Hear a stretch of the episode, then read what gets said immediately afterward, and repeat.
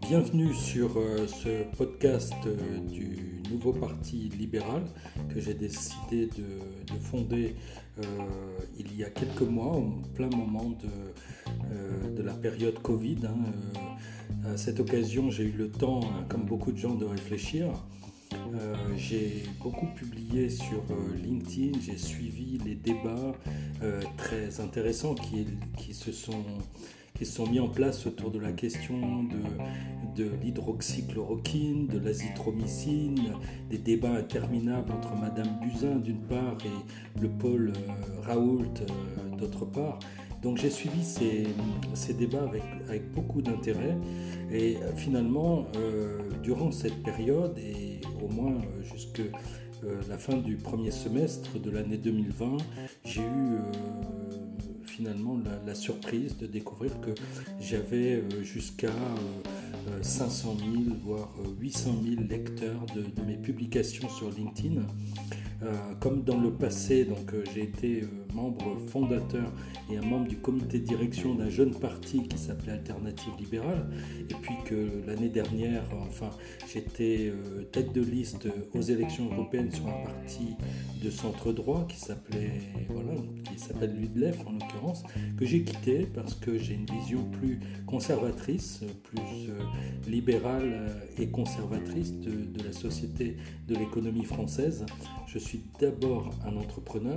En tant qu'entrepreneur, j'ai une perception euh, de la réalité de notre pays qui, n'est pas celle d'un socialiste et encore moins celle d'un communiste ou d'un membre du Rassemblement national.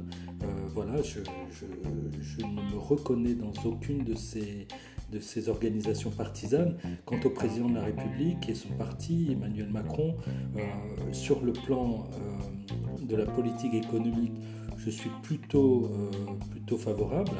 Euh, par contre, sur les questions d'identité, de, respect de la loi, de l'ordre public, je ne me reconnais absolument pas.